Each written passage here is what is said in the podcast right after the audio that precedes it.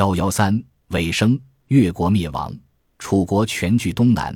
勾践作为一代雄主，自然不甘心屈服于如此恶劣的局面。他选择沿用吴王夫差的北进政策。越国早期的核心地盘宁绍平原位置太靠南，苏南地区在被战争破坏后又暂时无法作为基地。勾践干脆向北迁，都到北边滨海的琅琊。除了迁都之外，勾践还赐死了楚国代理人中影响最大的大夫文种。范蠡等一批楚国顾问也被驱逐或清洗。值得注意的是，越国第一次占领姑苏城时有近五万士兵，而此时勾践能带到琅琊的只有八千人。除了曾经助战的楚军离开外，许多百越部落也脱离了勾践的控制。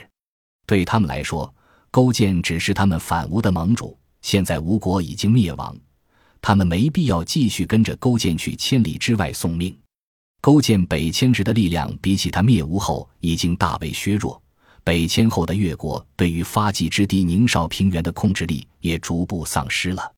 楚国占领了淮河中上游大部分土地，宋、鲁等国也收复了吴国占领过的地盘。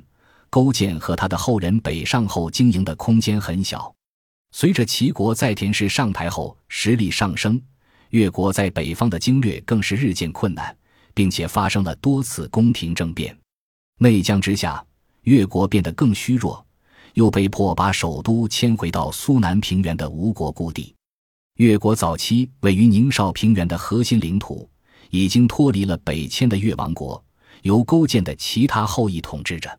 越国如此残破分裂，以致楚国吞灭之简直不值一提，甚至连越国灭亡时间都有两种相差了一代人的不同说法。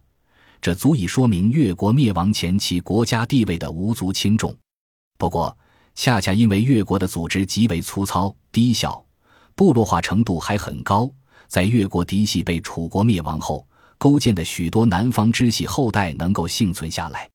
这些支系和被辐射的百越部族一起继续统治东南沿海地区，直到汉武帝时才被统一到中央王朝中。